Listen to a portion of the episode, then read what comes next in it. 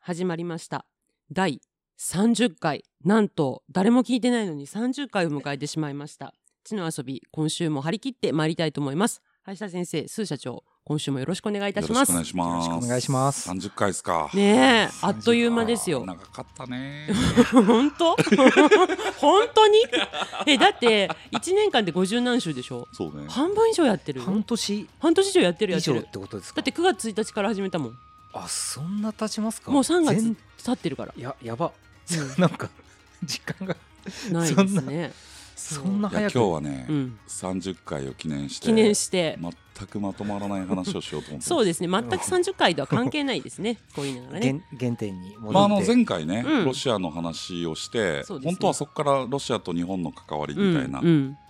で江戸中期シリーズです、うんあのその時歴史は動いたと思ってなかったでしょシリー ズを第3弾でございます ねしようと思ったら、うんまあ前説で34分使った っていうそうですね皆さんあのあ前れ回の前説だったそんうですそねう前週が前説だったということです ねまあその工藤平介っていうはい人が出てきて、はいこの前回出てきたそう赤い像赤い風雪光っていうね、はいあのー本があってそそのロシア表が今と全く同じじゃんっていうところで終わったんですうね。ううんうんいつ書かれてるんですか風ね雪をルフしたところで終わったわけですね、えっと工藤平介は、うん田沼意次の時代です、はいはいはい田沼をきつぐ田沼意次はわかりますかねはい、あの僕千葉県出身なのでおあおのそうだうん印ま旛あイン沼バ沼があ印る旛沼の干拓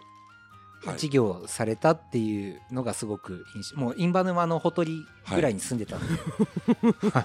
だからねこれちょっと田沼意次の話からしないといけないんだけど、はいはいもともとはねネタ帳はずっと田沼意次でしたねあのもともとあったんですよねそう田そう沼意す次ぐは。そうでなんで印旛沼の干拓したかっつったら、うんははいい農業生産を飛躍的に上げたかはいったんですよ、はいはいつまり、うんえー田沼意次がやろうとしたのは、うんあのこれ北海道探索のはい天明蝦夷探検隊のはい碑誌があるんです悲しい歴史と書いて悲しい歴史愛史があるんです愛しがエあるゾ愛ねし探検隊っていうとなんかちょっとほんわかしてますけどいやもうそういやですいやいやいやですよ探検隊ってそういうあのほらなんたら探検隊じゃない よあれある探検隊みたういんな違うよもっとだって死んで帰ってこれないかもっていうレベルでしょそうですねでこれ田沼さんっていうのは、うんまあ、友達みたいに言います けどもう大丈夫大 丈夫もういそうですよねよくやるまあ、もよくう会ったやことないるですがどういう人かっていうとね、うんあの和歌山出身なんですよほうほうほ和歌山で吉宗の時代うに、はい八代第8代将軍、暴れん坊将軍ですそうですねはい松平健ですそうですねはいマツケンさんもでございま マすツはいケンの兄弟うんうがん全員死んじゃって、ほうあの御三家から後を取るっつって、うんうんしかもその吉宗自身のおお兄ちゃんたちも全員死んじゃって病気で病気で、うんうんあのー紀州藩を継いでる、はいはいしかもしえ江戸将軍家を継ぐはいってなった時に、うんその吉宗のお付きとしてついてきたのがお父さんですあそうなんあです田沼さんのお父さ田ん沼さんのおお父きさん、はいはいおきともさんえっと沖行っていうんですけど沖行はい沖友は息子であす息子さあんですねあなるほどで沖行にくっついてきて出てきて、えっと、まだ幼かった次期将軍のうん遊び相手となり、うん将軍の成長とともに出世していくっていうううんんうんうん歴史の人なんですね。うんうんえっと、時代は家春家春時代ですけど、うんうんうんまあ、この将軍家春にくっついて、うんえー出世していーうく。んなるほどです、まあ、とてつもない県政を誇り、うんかつ商業主義ほうだったので、うんうん要はあのさっき言った印旛沼の開拓とか、うんなぜ北海道に探検隊を送ったのかっていうのは、うんうんうんそこでうん農業をすれば、うんロシアに食料を売れるという明確なビジョンがあるんです。あ前週から繋がりましたねつなつながってるんですよほうあのロシアだけじゃないんですよあの、アメリカの捕鯨船諸外国に諸ってこ外とです国ねに食料を売れるだろうあつまりですよそれってペルリが来る前からまあそっか出島もあったし別にこう公益的なちょっかいはその前から来てたってことですあか、ね、もちろんもろちろんもうその時は来てますかうら、んうんオランダとあれしてたのかなだからねこの時にね、うんえっとちょっと順を追って話しましょう、はいすいま せんはあの工藤平介は、い仙台藩はいの範囲なんですうんうんあお医者さんですお医者さんお医者さんお医者さんです、はいはいはいだけどあまりにすごすぎて、うん当時の大名はね、うん伊達宗村っほうほうていうあの藩主がいるんですけど、うんうんでこの人がやっぱちょっとあの天才肌でねうんうん人材を見抜くことができるほうほうほうで、えーその工藤平介に特別待遇を与えて、うんまあ、ずっと江戸住まいでいいよとうんでいろんな人と交友しなさいって言って、うんまあ、当然ねうんそうなると工藤平介はうん平賀源内と交流してるわけです、まあそうです ね然思い出したその人もせないかんそうそうそう、ねで平賀源内っていうのは田沼興継の顧問なので,、なるほどで当然田沼興継は工藤平介と会うわけはいはいはいはいでその時に、うん田沼興継が、うん俺はもう地位も名誉も金も全て手に入れた」うんうんあの後世歴史に残すようなことをしたいけど、うん何をしたらいいかって工藤平介に聞きに行くすごいすごいこと聞きますね。いやだからね、うんあの徳川270年ぐらいの時代の政治家の中で、うんあの星野正幸とかね、はいあのすごい政治家っていっぱい出るけど、はい後世を明確にし意識したはい徳川型の政治家っていうのは、うん田沼興継ぐらいしかいないんじゃないかな、なるほどそれぐらいスケールの大きな人です。はあで工藤平介が田沼を貢ぐに、うんあのこれを読んで考えなさいって書いたのが赤い蔵風雪講なんです。あうん田沼さんに読ませるために書いたんですそう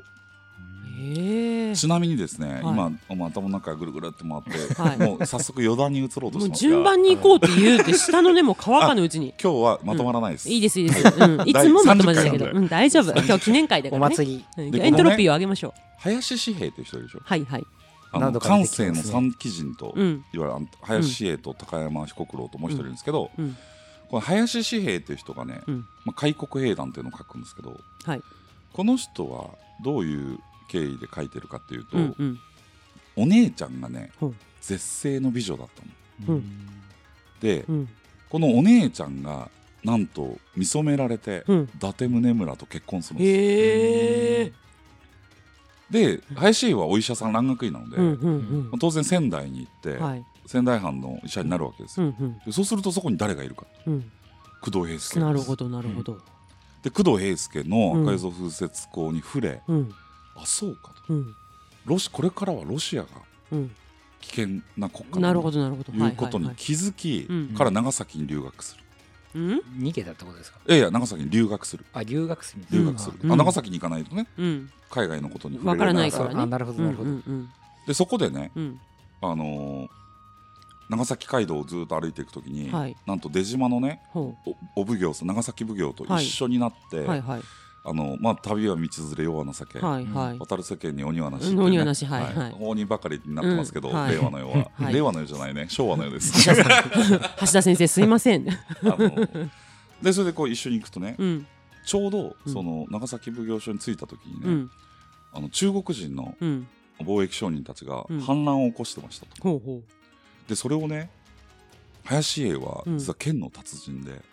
何でもできる人ですね一人で倒しちゃう、へえ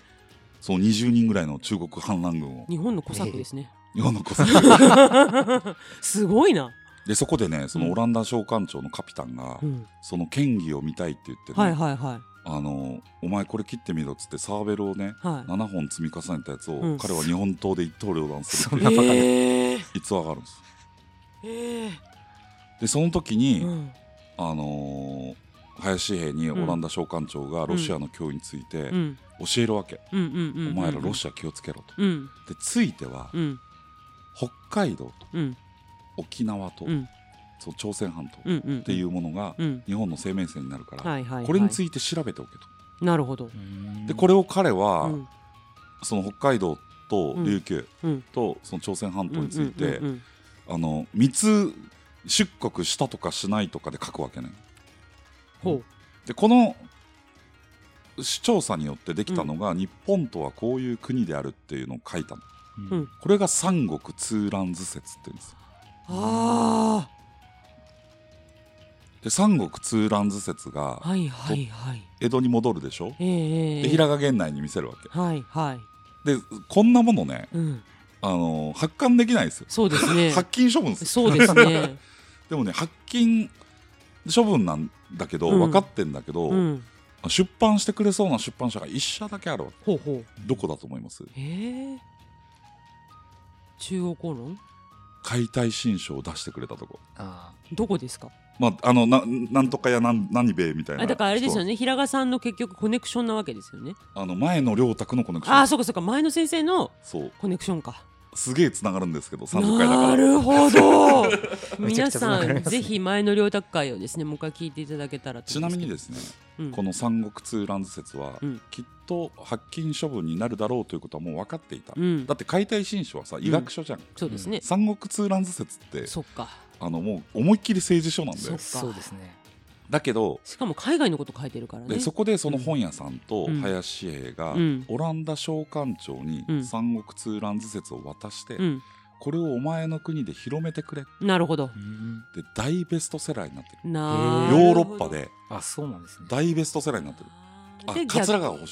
あはいは桂いは川い補修と林英がうんうんオランダ商館長のところに持っていく、うんうんうんでそのオランダ商館長は、うんあのー有名な人です名前忘れてしまいましたが、うん本国に帰って律儀に出版するんですね、なるほどオランダ語に翻訳してうんなるほど、そしてそれがフランス語に翻訳され、はロシア語に翻訳され、うんヨーロッパ中の人が読んでいるいなるほどとだから後にねペリーが来た時に、うんあのーハワイの沖にあの今でいう小笠原諸島はいはいはいに父島ってうあんうるんですよんうんもう父島は昔ね、うんあの部人島って無人島の部なんですはいねはいはいはいはいはい父ってうんうんうんあの無人島のことうなんんですよ、うんうんでペリーが、うんあそこにし島があるでしょ、うんうんあそこ無人島だったから、うん俺ハワイから人20人ぐらい連れてって、うんもう入植し てます、うんどうアメリカ領にしたからっていうわけうん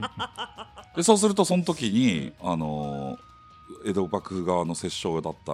江川太郎左衛門というねこの江川太郎左衛門もいつかやらないといけないけど、はいわかりました江川太郎左衛門が、うんいやあそこはね、うんあのーぶもともとハワイ語で「ブニン」って呼んでるのは、うん日本で無人の意味意味であうる、んうんうんうんつまり日本語であるのだから、うんうんあの日本領であるっていう主張をするんうだんけなどるほどすいごやいその証拠もないのに何言ってんうんの、うんでうん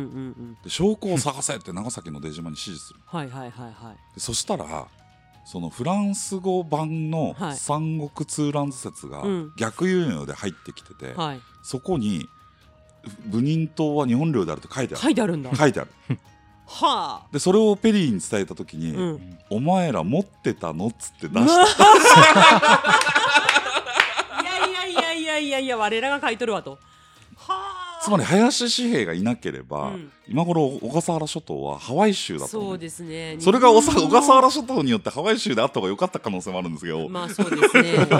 それでだいぶ政治的なものとか変わってましたね国際情勢すはねごいキワキワのところではあちなみにもうハワイってね、うんやっぱ日本とのつながりが深くて、うんえーそもそもかりゆしウェアがうんアロハになったっていうんうんうんううん逆なんですよ、んアロハがかりゆしになったと思ってる人いるけうんど、うっんねていう説もあるしね、うんうんあのジョン万次郎がハワイに流れ着いた時に、うんうん地元住民が使ってる包丁が2種類あって、うんそれをハワイ語で刺身包丁とデバ包丁で 呼んでるハワイ語でハワイ語でそうなんだだからねその日本はやっぱ海洋国家なので、はいはいもうもう幾人もの商人や漁漁師がね、はい漂流してるわけなるほど勝手に言ったわけですよね そうそう流れ着いてるねねなるほどああそういうことかそうでまあそういうねまあ林家これは完全に話がそれただけなんです けどいいやでもペルリってですよ本当作詞ですよねそういうところがやペルリは商人ですから、うんあのはっきり言ってまあペアメペリーペリーペリーねすいませんあのペルリを呼べ以来 ペルリと呼ぶことになっておりますけどね石原幹事さんを真似てでこのね田沼意次が、うん要はそういう林家とかあの工藤英介の言説の当然入ってるわけうんだからね北海道に人を送ろうと。うんこれはもちろんロシアからの国防のために調査する、あの北海道っていうのは松前藩っていうのは、うんあの本当に北海道の南端だけで、うんうんあの本当形も姿もわからないわけうんでここでね、うんどそのの辺までですか今でいう場所的にいやもうだから札幌の札幌まで行かな行いでっすてよないあ札幌だって函館開拓したのは明治に入ってからなそうんかでそうかそうか函館ぐらいですかすあー函館は函館は後からですよもっと南側ですよねいわゆるその松前って言われてある本当に松前町のところはい本当に鼻の先ですねじゃあでこ石高1万石しかないんですよ米なんか作ってないから、だけど二進料で100万石ぐらいの財力があるっていうどでそれがね後にバレてはい領地没収されるんですけど、はいなるほどねなるほどね そうそうそれも田沼の時代じゃないかな、うんで北海道探索しようってなって、うんあの青島俊三っていう人がねはいあの名誉を受けて、うんこれ3班に分かれて北海道をぐーっとねうんあの探検していくんですけど、うーんでこの最北端の稚内まで行った探検隊は、うん稚内で越冬しようとするんです だけどねこの江戸時代の東京の人ってさは北海道の寒さ舐めてるよねいまあわかんないですよね。マイナス40度とかなるか らねダイヤモンドダストとか見たことないですも んね流氷来るしねニューヨークだしねで青島俊三はあの右側の方をずっと釧路の方に、うんうんうんあの行くんですけど、はいはいこの中央をね突破していく稚内隊っていう富良の野とか通る感じかなそうは全滅するんですなるほどね全滅するんだ全員投資投資もうね壮絶な探検ですよだこれ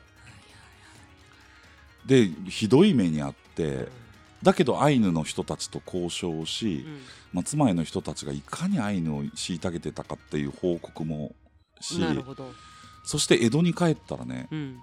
田沼意次が失脚してるわけなあ松平定信になってるなるほどで松平定信が、うんお前ら何勝手にねうん、蝦夷の地行っとんじゃ」っなつるっほてどうん青島俊三以下全員切腹うわいえあもなんということうだ壮絶でしょ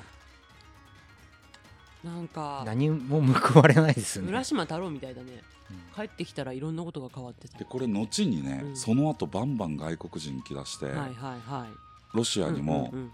あの大黒屋光太夫とかが戻ってきたりしてそうかうんうんうんうん松平総務も、うんあこれはやっぱり北海道の探索はせないかんと、コロさん買ったらよかったのにねそうなんよだけどね殺されなかったやつが一人だけいるのおっとその時、うん荷物持ちでついてった農民がいるんですよほううんこの人の名を最上徳内というんですねほう最上最上徳内はこれ大偉人ですいほこううんれシーボルトも会ってるんですけど、ほうほううんあのんシーボルトが最上徳内に会った時うに、ん初めて日本で地の巨人を見たって言ってるへへ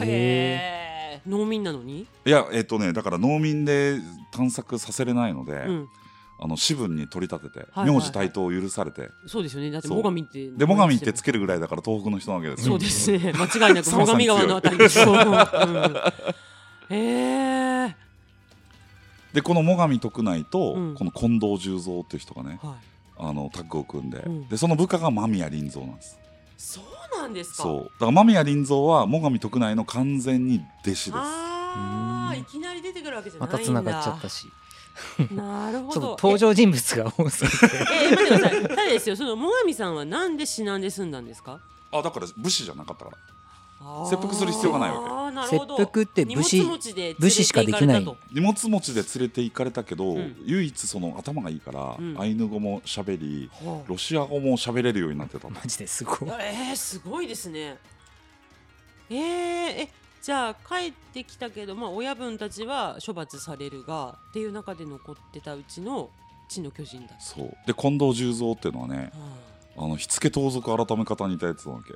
強いんです、ああなるほど長谷川平蔵のねほうほうほうほう時代ですよちょううどんたあの松平定信なんで,、はいはいはでそこから北海道探索命じられて、うん間宮林三と一緒にうん北海道行くでしょい。う、はい、そしたらね、はいロシアが攻めてくるわけ本当になるほどなるほどなるほど露光っていうんですけうんど、うんあの和光の、ねは和い光ロシア版ねうん露光っていう、うんでそれをね近藤十三たちは戦って撃退してるんですうよそん。うへ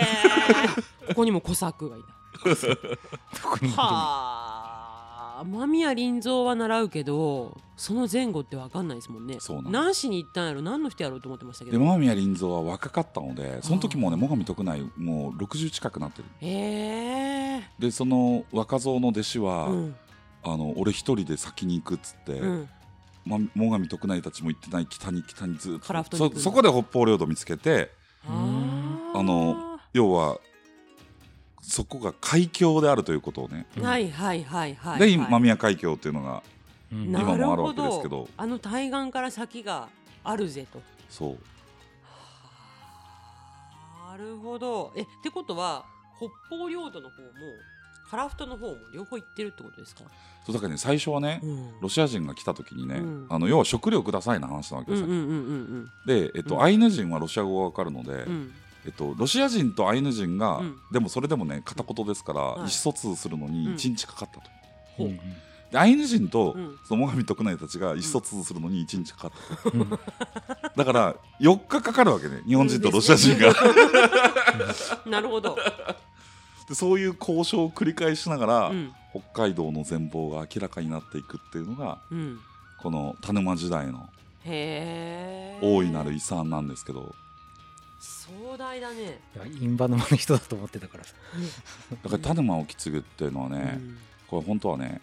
あの息子のうん沖友うんこの人が傑物なんですうーんでともすればね、うん賄賂政治の権下のようなはいはいはいはいなんか田中角栄みたいなええイええええええメージがあるんですけはどいはいはいこのハーバード大学の歴史学者のねうんジョン・ホイットニー・ホールっていう人が、はいはい、な頼むんかあれですねあのビートルズとかいろんな人を足したみたいな名前です けどポールじゃないからね そうそうそうホールだからねこれポールだったら完全になんかねあれですけど、あの田沼意次っていう本を書いていて、うん、えー近代日本近代政治の尖閣者って書いてあるうーんへーだけど本当は意次じゃなくてうん沖友なんですうーんで、えっと、沖友は実は江戸の城中でうん佐野正琴っていううんこれも和歌山 九州出身なんですけど、うんまた新しいあすいませんああのさ某佐野坊でいいです、うん佐野も佐野何がしですねうんうんあの某お佐野にはい刺し殺されちゃうええ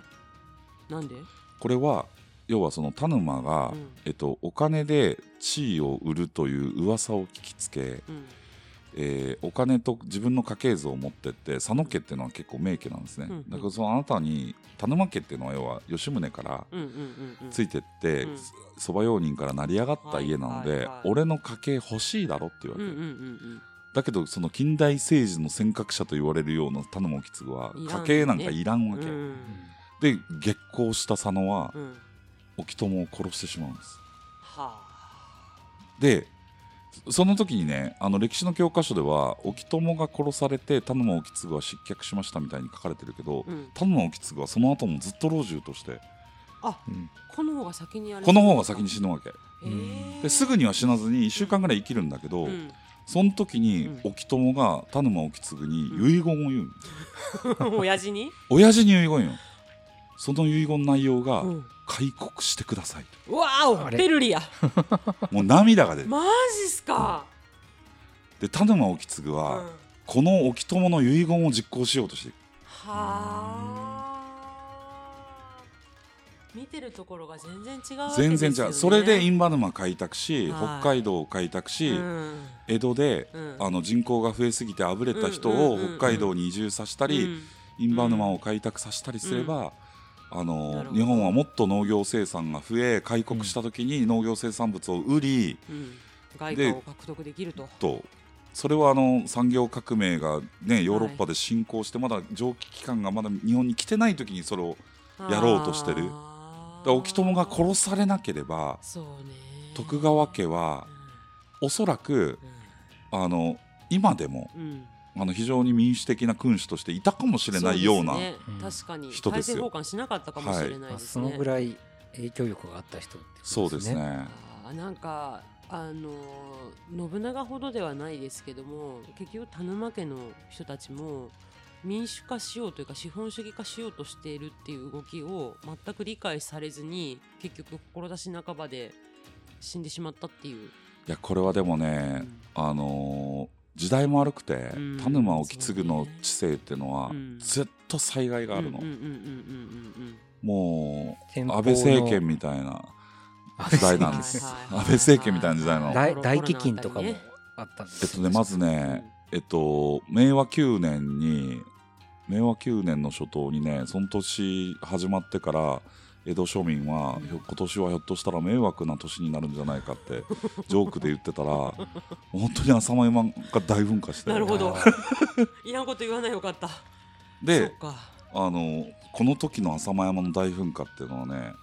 本当に1年間、んあトンガの爆発はいはいはいはい。うん、と、あの並ぶかもしれない、うん1年間江戸の町うがん提灯下げないと見えなかったっていう、うん歩けなかったっていうぐらい灰で覆われる、うん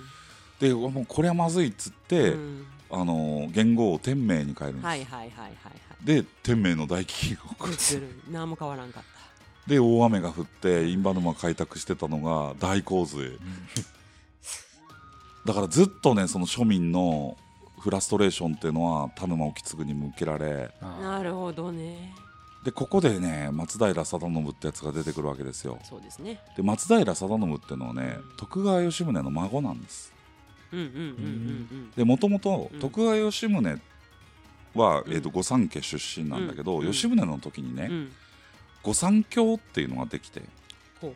要は御三家は血が遠いとうんうんうん要は家康が、うんえー血が耐えた将軍家に血が耐えた時うんうんうんうんにうん御三家から将軍を連れてこれるようにんそうですね作ったんだけけど、血が遠くなったので、はいはい御三教を作りますと、うんでこの御三教もうん将軍になれますとうんうんうんうんだけど、うんえっと、この御三教も面白くて、うんえっと、要は御三家っていうのはね、うんえっと紀州と尾張は将軍になれるんです、うん水戸はなれないなんで中納言だから尾張と紀州は大納言なんです水戸は格を一角下げてうん中納言なんね、ほでこの中納言の中国名のことを黄門って言うんですよ、うだから水戸黄門水な戸んです黄門ね水戸黄門っていうのは水戸中納言って意味なんですねへえずっと肛門ってなんだろうと思ってましたそう黄色いもんでしたっけあーだから黄門様は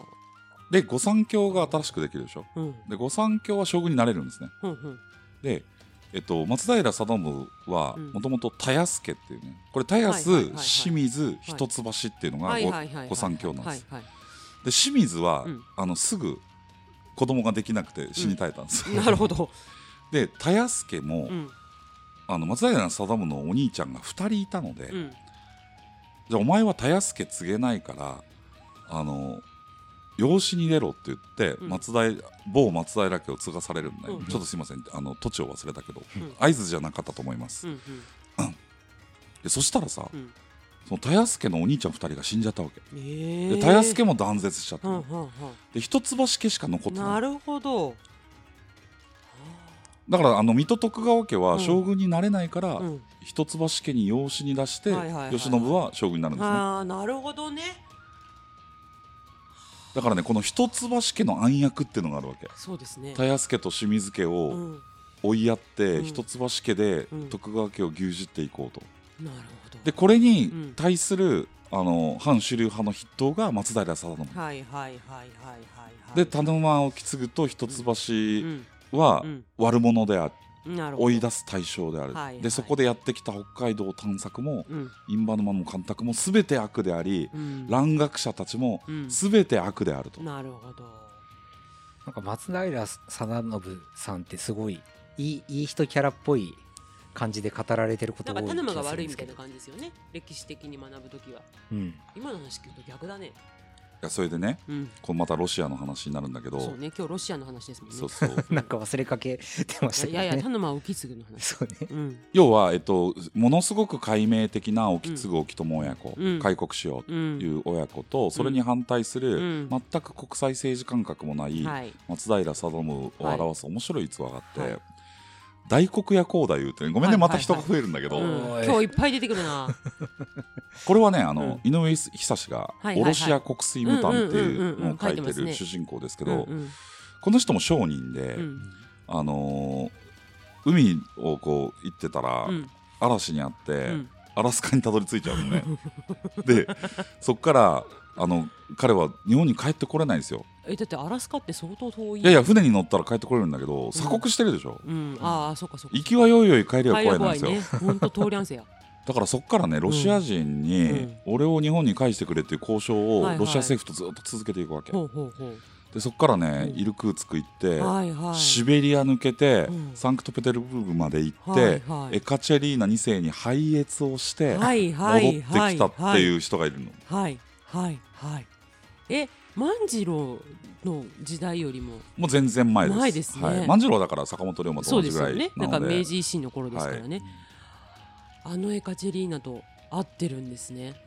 それでねうん、あの帰ってきて田沼意次だったらよかったんだけど、うん、松平あの松平定信が取り調べするのね、うんうんでその時にさ、うん松平定信は全く蘭学の素養がないから、うんうんうんうん誰を呼ぶかっていうとね、うんうんさっき言った桂川保守はいはいはいででこの人はね、うんその杉田玄白と一緒にうん解体新書をつ、うんはい書いた人として、はいはいえっと、前の良太君は名前載ってないけど名前載って桂ない川星は載ってるので、はいんはい将軍の寺位にまでなった人ですほう田沼時代うんだけど松平定信になって、うん町医者まで落とそさうれてかるなるほどで町医者まで落とされてんだけど、うんその松平定信は、うんまあ、桂川星が第一人者だから、うんお知らせに呼んで、うん今から大黒や高台を飛び取り調べるから、うんお前は筆記係として臨席しうん俺が何か分からないことがあったら質問するから答えなさいっなつるっほどてなるほど出席してるうん大黒や高台をうん話すことをずっと筆記してるのね、うんで本当にくだらない質問してるの、うんロシア人はセックスしたらなんて泣くのかとかね、なんだそ れしょうもな何それそれ取り調べじゃないですよいやねだからその国際的素養もないしあああ要はその興おおっちゃんの興味ですよね、うんなんか外国人っうえてマジどうなのみたいしょうもなないどうなんみたいなえくだらんはあはあはで最後にね、あうん質問するのね、うんあのところでうんロシアでうん最も有名な日本人は誰かほうほ興味深いでしょううんで自分は今い日本の首相でしょそうですねトップですもんねだから俺の名前はうんロシアに届いていいるるかのっかてって聞こくとわを聞けけばねうんでそしたら大黒屋光太夫は、うん私はうん会ったこともうん見たこともありませんうが、ん桂川補修という人が ロシアでは有名でしそたうか解体新書 で三国通なんあですそよっちロシアでベストセラーになってるそこで筆記書を置いちゃうんやとそれで桂川補修の腕が震えるっ ていう書いてるいや怖い怖い怖い怖い怖いだって切られるそ れうわーえっていうえそれどうなったんですかいやいやもうそれで桂川保守万歳で終わるんですけどねうわ松平定は面白くないよ、ね、面白くないですよね、ええ目の前にオルゲンのそうだからね僕らが思ってるより江戸中期っていうのは、うんだって当然それでうんあのサンクトペテルブルク着いた時に、うん日本語学校があったっていうわけはあで日本人の教師がいるわけえうんあじゃあ他にも流れ着いてる流れ着いてるのるんだ流れちゃってるんですねなるほど鎖国しててもそうだからねあの出たんだね勝海舟が初めて関連丸でアメリカへ渡った時うにん向こうからロシア兵が来て、うん日本人風のうんうん日本語で、んあお前ら日本人アメリカ来たのって言わ れたってじゃあ俺今ロシア軍だけどじゃあっつってだかうんえらそれぐらい実は我々は鎖国と言いつつ、はあ海外との接点っていうのはずっとあっ全然あったんですうねんうわーすごい、ね、むしろなんか鎖国してたからこそ結構海外への強い興味みたいなイのノとベーかターがも飛びしく出はせた海のかも、ね、海外からの強い興味にさらされてたとかそういうのだけどね、ロシア国粋無胆も面白いからぜひ読んでほしいんだけど、はい大黒屋高台の仲間もうんずっと半分は投資しちゃうんだけど、うんうん半分はね現地の人と結婚して、うん帰ってきたの大黒屋高台一人だけだからだけなんだそうそうあーみんなじゃあ向こうで向こうで生も活をう築いて生活を送ってるへえいやーその時の保守さんのね心境がちょっとなんともいや今まあ鹿沼っていうのかなと思ったけどさすがにそれはないですねその時はねそうそうね、うん、あのまあちょっとねこの後またうんあのロシアシリーズもう一回ぐらい やるツアーがあって今この勝手に決まりました ねいやその江川太郎左衛門とね、はいはいはいあのーロシアでかいプチャーチンの話がね、非常に美しいので、なるほどちょっとこの辺りも含めてはやいりたいと思いますが、ちょっと第30回ということでねそうね今日はあの登場人物をだいぶエあントのロトルピスーがトイちょっのとように上がった感じですね登場人物が多かったんですけどはい本当にいやーということでね、はいちょっと第30回はロシアから始まり田沼興次先生に入っていって実は鎖国時代でも日本は全然鎖国じゃなかったよということがそ うね一つの開かれていたってこと開かですれてねた。なっていうところでいすやね。 すごいですねマーブルスーパーヒーローズみたいな話で したね MCU に行ったそこで。 はい、ということで第30回は、えーその時世界が動くと思ってなかったでしょ」シリーズ第3弾ということでお届けしました。ありがとうございあましりがたとうございあまりしがとうございたまし。た